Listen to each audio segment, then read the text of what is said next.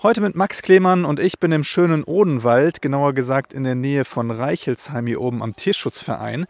Mit mir läuft Martina Limprecht vom Naturschutzverband des Odenwaldkreises. Schon seit etwas mehr als einer Woche wandern nämlich die Kröten wieder und wir sind hier gerade unterwegs, um Ihnen und den anderen nachtaktiven Amphibien über die gefährlichen Straßen zu helfen. Ich rutsche hier auch schon die ganze Zeit fast aus. Es ist halb neun abends, es nieselt und es ist nass und stockduster hier im Wald entlang der B47. Wir tragen Warnwesten und Stirnlampen, um überhaupt zu sehen, wo wir langlaufen. Gemütlich ist das Ganze nicht, aber sehr wichtig. Die Amphibien haben einfach auf der Straße keine Chance. Die Autos sind zu schnell und wir durchschneiden ja deren Wanderwege. Und deswegen finde ich, haben wir als Menschen die Verantwortung, da auch ähm, aktiv zu werden, um die Tiere zu schützen. Und genau deswegen werden vom Naturschutzverband kleine Krötenzäune an den Straßenrändern aufgestellt. Wenn die Amphibien dagegen hüpfen und nicht weiterkommen, folgen sie den Zäunen so lange, bis sie in einen Fangeimer fallen.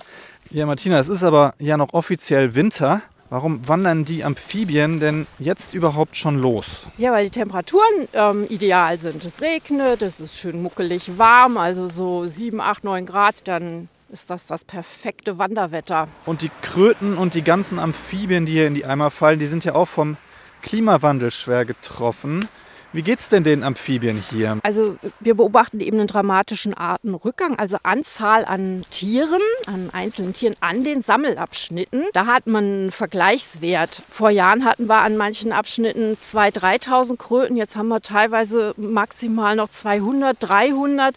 Wir brauchen immer Helferinnen und Helfer, die abends oder morgens rausgehen, die Tiere über die Straße tragen. Also es ist immer ein wunderschönes Erlebnis, so einer Kröte in die goldenen Augen zu gucken. Also also das sollte man mal im Leben gesehen haben. Also wer bei der Krötenwanderung mithelfen will, kann sich beim Naturschutzbund im Odenwaldkreis melden.